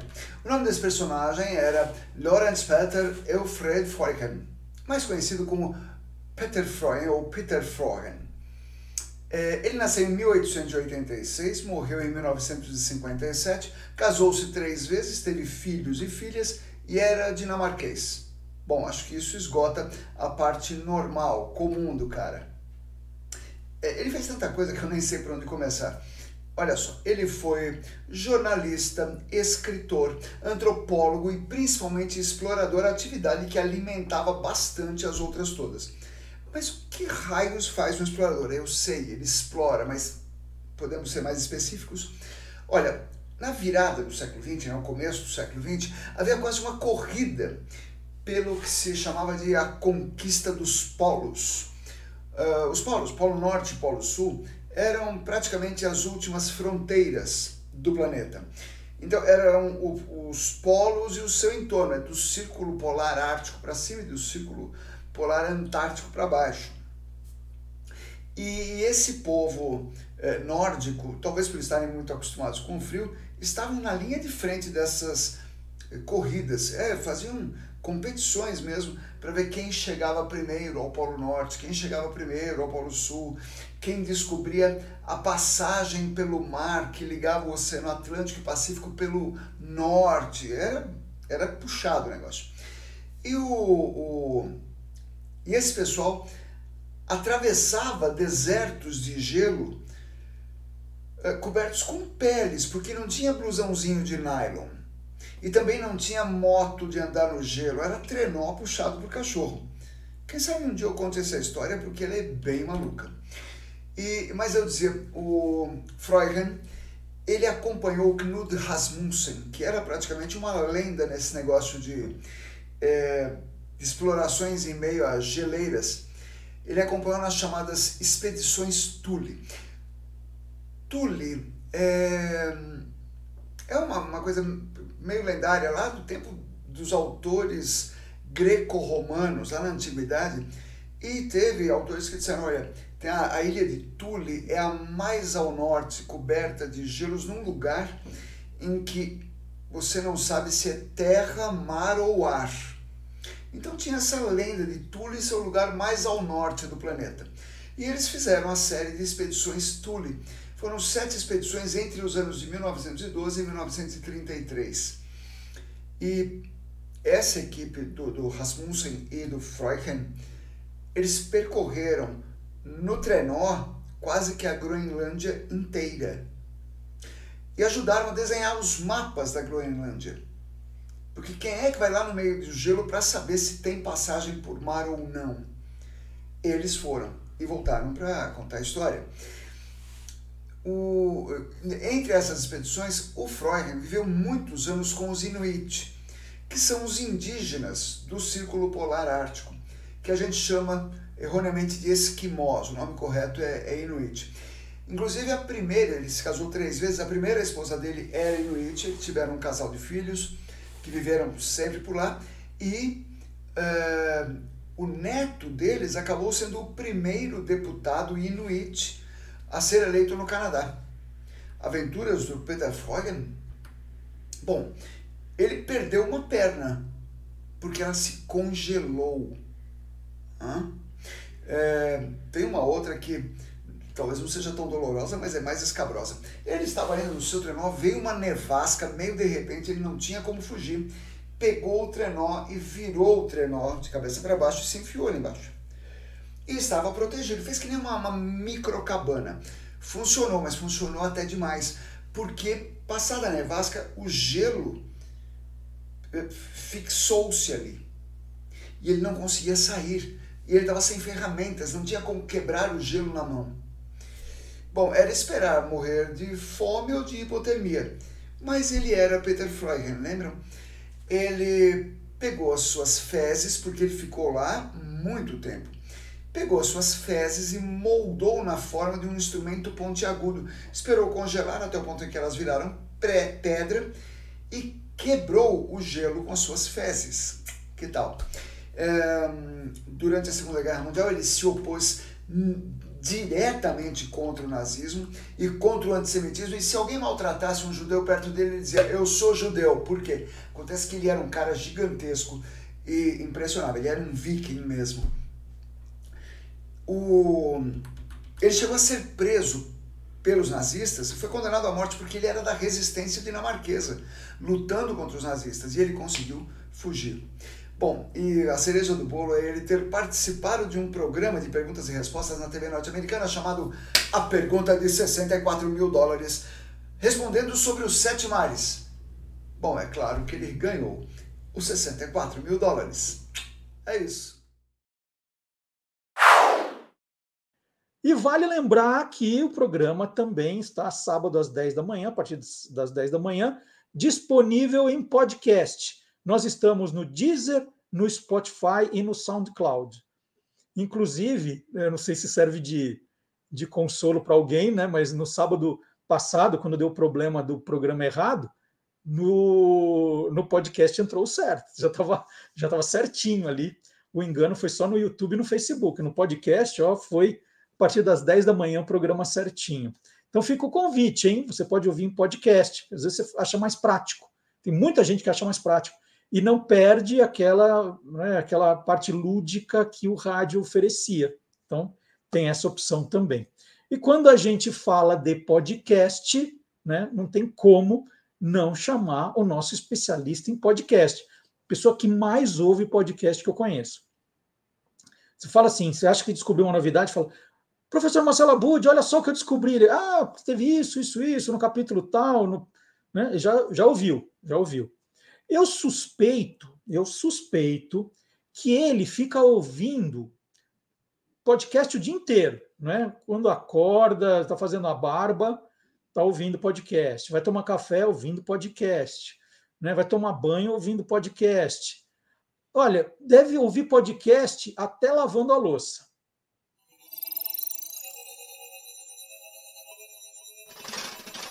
Hoje pode com Marcelo Abude. O que veio primeiro? A história de que podcasts são bons para nos acompanhar no momento em que lavamos a louça? Ou será que foi a ideia de que lavar louça é um bom momento para contar e ouvir boas histórias? Bem, eu não tenho a resposta a essa dúvida cruel. Mas o que eu sei é que desde 2018 o canal Histórias de Terapia compartilha histórias de vida de pessoas reais enquanto elas lavam louça. Isso no canal do YouTube Terapia, com vídeos emocionantes e que são muito inspiradores. Bem, mas se estamos falando de escuta, então o podcast cai como uma luva nessa história. E desde 1 de junho deste ano, o jornalista Lucas Galdino e o radialista Alexandre Simone levaram as histórias de terapia para o podcast, que se transformou em Histórias para Ouvir Lavando Louça. Se a gente tem uma certeza nessa vida é que vai ter louça para lavar na pia. E aí, como transformar essa atividade numa coisa mais leve de se fazer? Foi aí que eu e o Ale tivemos a ideia de criar o podcast Histórias para Ouvir Lavando Louça. E se aqui nos vídeos do canal você assistia as pessoas lavando louça enquanto contava sua história, agora as coisas vão se inverter. É você que vai dar uma geral na cozinha enquanto ouve uma história super interessante. Um detalhe interessante e que diferencia o trabalho de Lucas e Alexandre é o fato deles respeitarem a linguagem de cada meio em que as histórias são contadas. Por isso, as histórias dos podcasts são bem diferentes daquelas que estão nos vídeos. Não tanto no conteúdo, mas realmente na forma de transmitir essas boas narrativas. Para você ter uma ideia do que vai encontrar no podcast Histórias para Ouvir Lavando Louça, acompanhe esse trailer que foi feito na estreia do podcast pelos criadores do canal. Uh, o médico falou que ele tinha só mais dois anos de vida. A gente, a única coisa que nós tínhamos de real era a vida. E a gente ia se focar nela. O que, que ela podia nos dar? A vida foi maravilhosa. Eu, eu, eu, não tenho dúvidas disso, porque me deu a oportunidade de viver o grande amor da minha vida. E assim, de dentro do carro eu gritei. Falei, gente, né? Que monte de homem jogando, bebendo. Falei, vocês conhecem a pessoa? E falei o nome da mãe biológica. E aí um rapaz levantou a mão e falou: Ah, é minha mãe. E aí minha filha começou a chorar e eu falei, bom, agora vai acontecer, elas vão se encontrar. Alexandre e Lucas definem as histórias que contam como uma forma de gerar uma relação afetiva entre quem fala e quem ouve as histórias. Segundo eles, o terapia é como aquela macarronada de domingo ou o encontro entre amigos que sempre termina na pia com as pessoas lavando louça e refletindo sobre a vida. O podcast Histórias para Ouvir Lavando Louça está nas principais plataformas de streaming de áudio: Spotify, Deezer, Orelo, além do YouTube. O canal do YouTube Terapia também tem uma playlist com os podcasts e o site historiasdeterapia.com/podcast. Pode escutar que eu tenho certeza que você vai gostar, se divertir, se emocionar e principalmente se envolver com essas histórias de terapia. Semana que vem eu volto com mais descobertas feitas enquanto lavo louça. Afinal de contas, há podcasts para todos os momentos do dia na Podosfera, o incrível universo dos podcasts. Até lá! Não tem preço. Acho que a melhor coisa que eu poderia ter na vida conquistado é ver a minha mãe ser uma pessoa livre e esbanjar esse sorriso que é lindo, né, dela. Histórias para ouvir lavando louça, um podcast do Terapia. Depois dessa linda história, né? Agora é hora de sujar a pia, né? Preparando o almoço. Agora é o contrário, é hora de sujar a pia. E se você de repente entrou no meio do programa, né? Hoje acordou mais tarde, entrou no meio, pode ouvir a hora que quiser o começo do programa, um que você perdeu, também lavando a louça depois do almoço, né? Não é isso que eu desejo para todo mundo, mas como a louça é inevitável, vamos, vamos, vamos ouvir alguma coisa bacana também. E nós vamos terminar o programa de hoje com música. Eu prometi duas músicas do ABBA. Hoje tivemos essa entrevistona linda do Daniel Cury e ele contou na entrevista a história da música Super Trooper. É, é, é sensacional a história. Então, eu não vou contar a história de novo. Só vou contar que era do final de 1980, né, do disco do álbum de 1980. Quem não, não ouviu Daniel, eu sugiro, eu recomendo. Se você gosta do ABBA, quer entender o que está acontecendo né, dessa volta 40 anos depois, voltar no programa. Daqui a pouquinho ele fica publicado no, na página, no canal do YouTube do Guia dos Curiosos e ouvir ou a entrevista inteirinha na hora que você quiser. Então nós vamos encerrar o programa de hoje com a banda Beck e os Tiozão. Eles estiveram no programa do Silvio Brito essa semana, tão chiques, viu? É, vamos ouvir Super Trooper encerrando o programa de hoje. Mais uma vez, Dia Mundial da Gentileza. Muito obrigado a todos que continuam nos acompanhando, torcendo e ajudando. Ajudando, tem várias formas de ajudar, né? Com o seu like, com o seu comentário, com o seu compartilhamento, acompanhando a gente nas redes sociais. Olha o Carlos Cantoni, por exemplo, essa semana foi lá no site do Guia dos Curiosos, leu uma matéria, comentou. Isso é engajamento. Né? Então, pedir para todo mundo fazer sempre isso. Vai lá, curte a matéria, leia, vai no Facebook, compartilha. Né? Isso ajuda muito. Então, agradeço sempre a gentileza de vocês estarem sempre aqui aos sábados comigo, ou não dá sábado, né? Albertino, sábado não pôde, houve outro dia, não tem problema. O importante é participar o tempo todo. Tchau, gente. Bom sábado, bom final de semana. Até o sábado que vem. Super Trooper. Playback. Super trooper beams are gonna blind me, but I won't feel blue like I always do. Cause somewhere in the crowd there's you.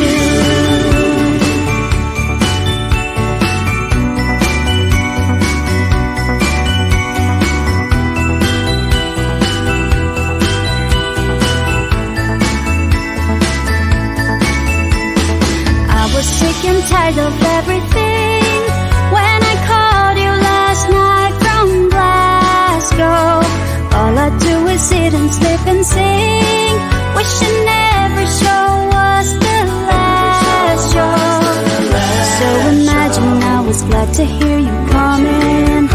suddenly I feel alright. And it's gonna be so different when I'm on the stage tonight. Tonight the super trooper lights are gonna find me shining like the sun, smiling,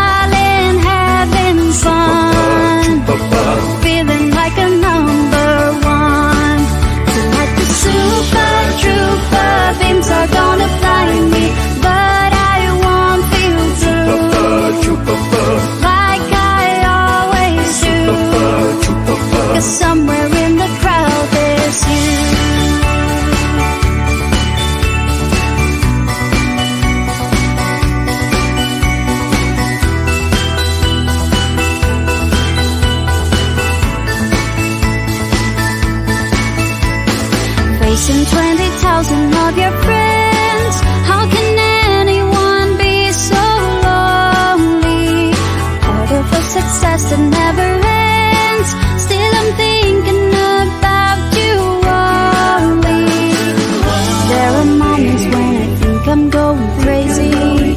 but it's gonna be alright. Everything will be so different when I'm on the stage tonight. Tonight the super